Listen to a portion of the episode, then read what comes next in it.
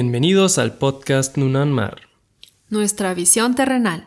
El ciclón Freddy azotó a Malawi a mediados de marzo del 2023 y destruyó grandes zonas del país.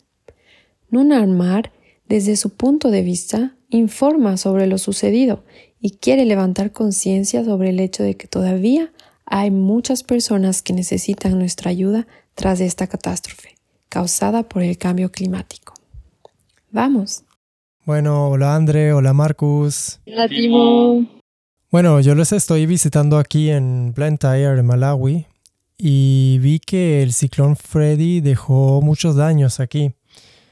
Primero les quería preguntar cómo fue para ustedes y cómo lo vivieron.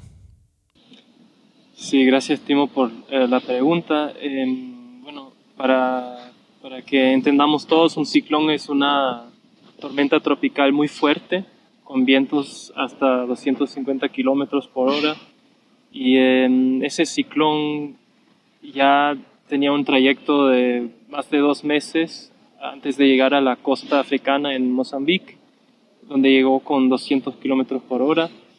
Antes y después llegó al sur de Malawi, donde trajo sobre todo lluvias fuertes precipitaciones que yo nunca he vivido así de esa forma. Cayeron como 500 milímetros eh, dentro de cinco días. Esa es la cantidad de, que cae en todo un año en, un país europeo como Alemania. Y eh, esas cantidades de agua, claro, uno se puede imaginar, causaron muchos daños, deslaves de tierra.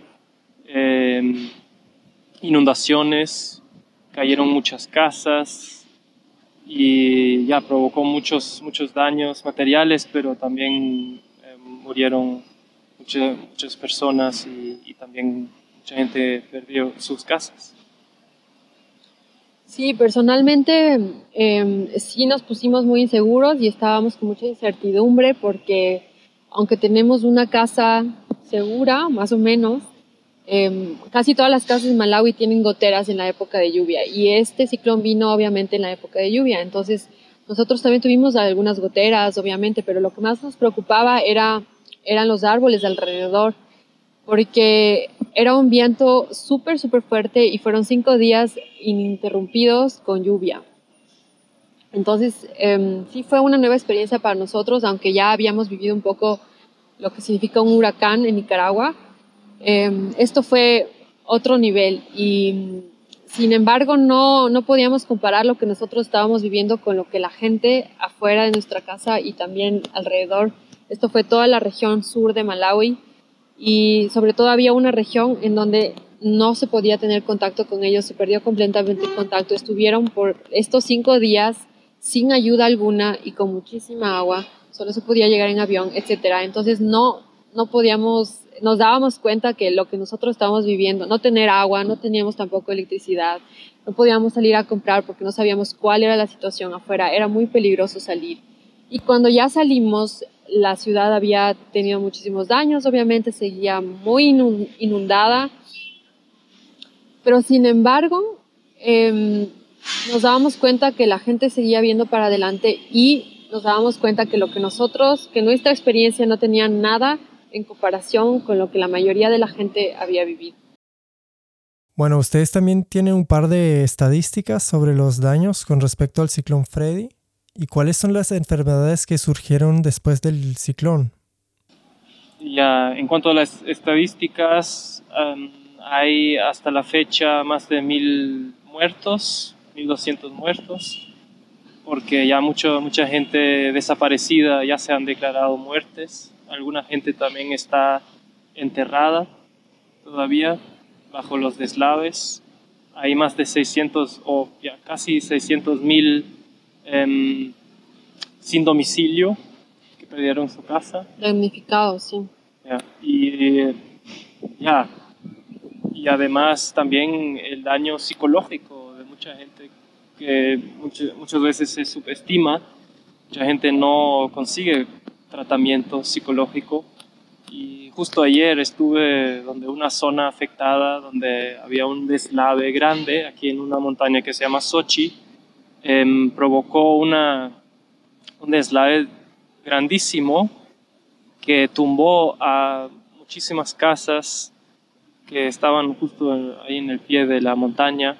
Y, nos han contado que todavía hay gente ahí enterrada, hay perros que huelen a personas que se sacan después y entonces uno se puede imaginar que, tan afectada está la gente. Y, también lo que provocó el ciclón es eh, dañó a muchas eh, al campo, a mucha, la cosecha se disminuyó obviamente y provocó una subida de precios que ya era un problema antes. Entonces, sí, la, la situación alimentaria está en peligro y se está, y se está agravando todavía este año. Sí, también nos contó un amigo, por ejemplo, que em, sus vecinos no encontraban a su hijo entonces, en estos cinco días donde había mucho caos en los hospitales y en general, esa familia fue a buscar a, su hijo en el hospital para ver si lo encontraban ahí y entonces encontraron el cuerpo de un niño y pensaron que era su hijo, entonces fueron a casa a traer em, ropa para el entierro, porque obviamente el, el niño ya estaba fallecido. Y en el tiempo entre en que se fueron a su casa, llegó otra familia al hospital que reconoció también y pensó que era su hijo y esa familia se llevó el cuerpo. Y cuando llegó la primera familia que había llegado al hospital ya no encontró, ya no encontró nada. Y el hospital estaba completamente en caos, entonces son historias que, que nos cuentan y esto solamente es una historia de las muchas que nos han contado y de las que existen y que todavía están pasando solamente para hacernos una idea que este niño fue uno de ese mil, eh, de, esa cifra de 1200 de la que estamos hablando. Em, eso para hablar de, estadísticas y humanizarlas un poco también y para que se entienda por lo menos un poquito de la realidad que se vivió aquí y que todavía se está viviendo y que también se va a intensificar porque como Marcos lo acaba de mencionar, la cosecha del maíz disminuyó y Malawi depende del maíz. Entonces, estamos al, como quien dice, al, comienzo de, la crisis de hambre se viene para Malawi. Sí, también para complementar sobre las enfermedades que surgieron, la cólera ya era un problema antes de que llegara el ciclón y claro, con las inundaciones y, el daño de las tuberías, ese problema se agravó aún más y los hospitales no tienen las capacidades para tratar a tantas personas y tampoco hay el, equipo para eso y claro, también hay otras enfermedades como la sida o como la malaria que también digamos ya se pueden expandir más en una crisis como esta. Mi última pregunta sería, ¿hay alguna ayuda del Estado y proyectos de relocalización? Bueno, el Estado, Malawi en sí no tiene eh, los fondos para este tipo de emergencias de esta magnitud. Seguramente tiene fondos de emergencias, pero no para lo que ha significado el ciclón hasta ahora.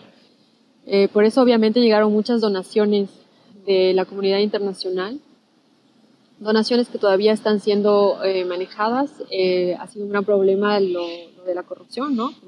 Que, sea, asegurar que esas donaciones sean bien utilizadas. pero sobre todo se han concentrado en la región más al sur de, de Malawi, que es Nsanje, porque ese es un valle que se inundó completamente de lo que les decía que estuvo cinco días, no, dos semanas completamente incomunicado y que solo se llegaba en avión. Entonces, las donaciones más se han concentrado en ese lugar. Sin embargo, obviamente también aquí alrededor de la ciudad em, se ha podido ver que han empezado muchas acciones, muchas organizaciones em, civiles han empezado eh, sobre todo a, apoyar con, eh, para cubrir las necesidades básicas, como son la comida y la salud, la higiene. Ahora, estas donaciones están empezando a parar, obviamente, porque ya, ya pasa el, el caos y ya todo sigue, la vida continúa. Y mm, la realidad es que hay escuelas que completamente no han escuchado nada del, Estado, del gobierno. Eh, también muchas aldeas que no han recibido ninguna respuesta, ninguna presencia del gobierno y que sin embargo están tratando de hacer iniciativas propias, ¿no?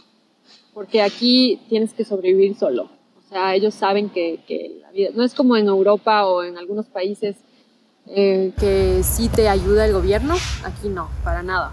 Entonces tienes que, hacer lo que tú puedas y por eso se nos eh, ha ocurrido a nosotros también apoyar estas iniciativas. Es una escuela específica en Chiolo, a una hora de donde nosotros vivimos, que está tratando de que los estudiantes vuelvan a, a, clases, porque para que no pierdan clases, o mejor dicho, para que no pierdan el año, los han llamado solamente a dar exámenes y esos exámenes los están dando bajo un árbol, así a la intemperie, porque no es seguro, no, las, las, aulas, las aulas no son seguras.